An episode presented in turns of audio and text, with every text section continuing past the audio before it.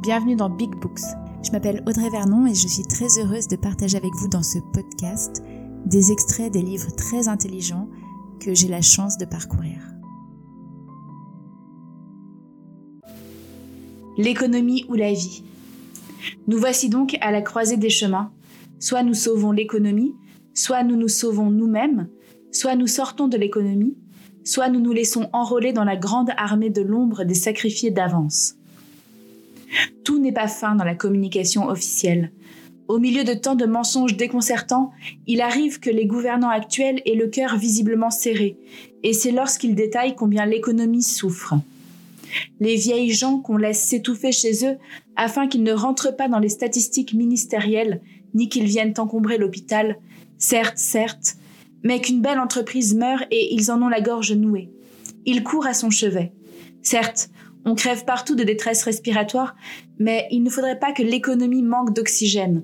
Pour elle, il ne manquera jamais de respirateurs artificiels. Les banques centrales y pourvoient. Les gouvernants sont comme cette vieille bourgeoise qui, alors qu'un visiteur agonise dans son salon, a des sueurs froides pour les tâches sur son plancher. Ou comme cet expert de la technocratie nationale qui, dans un rapport récent sur la sûreté atomique, concluait simplement la principale victime de l'accident nucléaire majeur est l'économie française.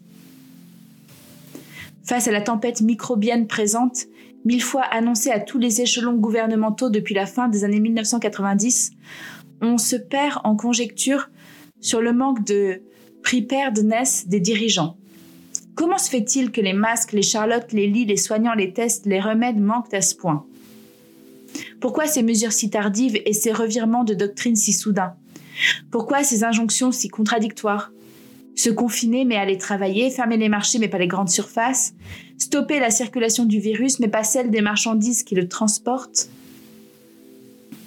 Pourquoi faire si grotesquement obstacle à l'administration de tests massifs ou d'un médicament manifestement efficace et peu onéreux?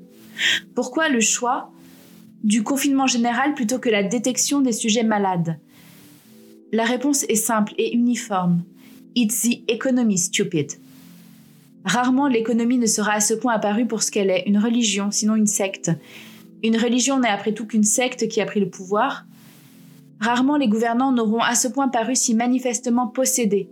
Leurs appels lunaires au sacrifice, à la guerre et à la mobilisation totale contre l'ennemi invisible, à l'union des fidèles, leurs délires verbaux incontinents que n'embarrasse plus aucun paradoxe, sont ceux de n'importe quelle célébration évangélique et nous voilà sommés de les endurer chacun derrière notre écran dans une incrédulité croissante.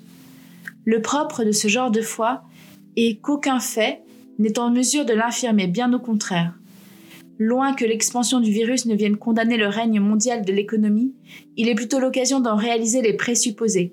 Le nouvel ethos du confinement où les hommes ne retirent pas d'agrément mais au contraire un grand déplaisir à la vie en compagnie, où chacun envisage quiconque depuis sa stricte séparation comme une menace pour sa vie, où la peur de la mort s'impose comme le fondement du contrat social, réalise l'hypothèse anthropologique et existentielle du Léviathan de Hobbes. Hobbes que Marx réputait l'un des plus anciens économistes de l'Angleterre, l'un des philosophes les plus originaux. Pour situer cette hypothèse, il est bon de rappeler que Hobbes s'amusait que sa mère ait accouché de lui sous l'effet de la terreur provoquée par la foudre. Né de la peur, il ne voyait logiquement dans la vie que peur de la mort. C'est son problème, étant tenté de dire. Nul n'est obligé de concevoir cette vue malade comme le fondement de son existence et moins encore de toute existence. Or, l'économie, qu'elle soit libérale ou marxiste, de droite ou de gauche, dirigée ou dérégulée, est cette maladie qui se propose comme formule de santé générale. Elle est bien en cela une religion. Comme le remarquait l'ami Ockart, rien ne distingue fondamentalement le président d'une nation moderne d'un chef des tribus des îles du Pacifique ou d'un souverain pontife à Rome. Il s'agit toujours de faire l'ensemble des rites propitiatoires, à même d'attirer la prospérité sur la communauté, de lui concilier les dieux, de lui épargner leurs courroux, d'assurer l'unité et d'empêcher que les gens ne se dispersent. Sa raison d'être n'est pas de coordonner mais de présider le rituel roi et courtisan. C'est de ne pas comprendre cela qui fait toute l'incurable imbécilité des dirigeants contemporains. Une chose est d'attirer la prospérité, une autre de gérer l'économie. Une chose est de faire des rituels, une autre de gouverner la vie des gens. combien le pouvoir est de nature purement liturgique? Voilà ce que prouve suffisamment la profonde inutilité, voire l'activité essentiellement contre-productive des gouvernants actuels, qui ne parviennent à voir la situation que comme une occasion inouïe d'étendre démesurément leurs prérogatives et de s'assurer que personne ne vienne leur prendre leur misérable siège. À voir les calamités qui s'abattent sur nous, il faut vraiment que les chefs de la religion économique soient les derniers des nullards en matière de rites propitiatoires et que cette religion ne soit en fait qu'une infernale damnation. Nous voici donc à la croisée des chemins. Soit nous sauvons l'économie, soit nous nous sauvons nous-mêmes. Soit nous sortons de l'économie, soit nous nous laissons enrôler dans la grande armée de l'ombre des sacrifiés d'avance. La rhétorique très 14-18 du moment ne laisse absolument aucun doute sur ce point. C'est l'économie ou la vie. Et puisque nous sommes face à une religion, c'est bien d'un schisme qu'il s'agit.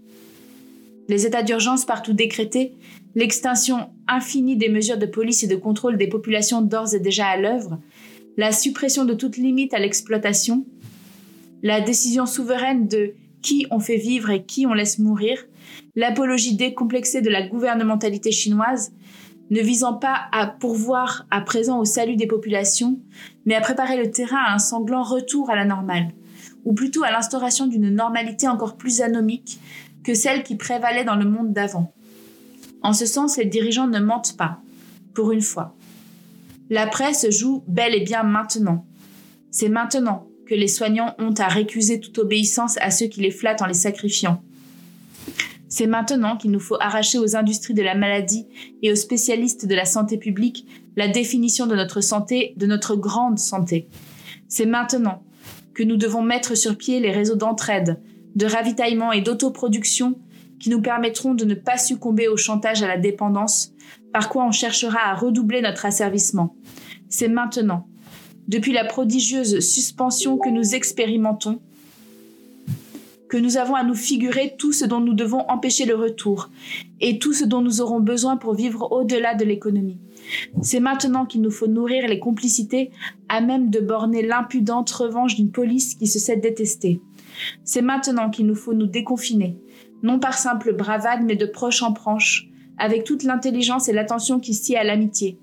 C'est maintenant que nous devons élucider la vie que nous voulons, ce que cette vie exige de bâtir et de détruire avec qui nous voulons vivre et avec qui nous ne voulons plus vivre. Pas de care avec des dirigeants qui s'arment pour la guerre contre nous. Pas de vivre ensemble avec ceux qui nous laissent mourir. Nous n'aurons eu nulle protection pour prix de notre soumission. Le contrat social est mort, à nous d'inventer autre chose.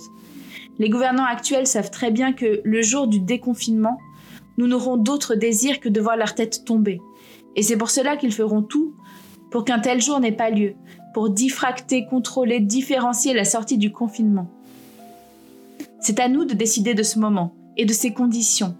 C'est à nous de donner forme à l'après, à nous de dessiner les chemins techniquement et humainement praticables pour sortir de l'économie. On se lève et on se casse, disait une désertrice du Goncourt il n'y a pas si longtemps. Ou, pour citer un économiste qui cherchait à se désintoxiquer de sa religion, L'avarice est un vice, c'est un méfait que d'extorquer des bénéfices usuraires.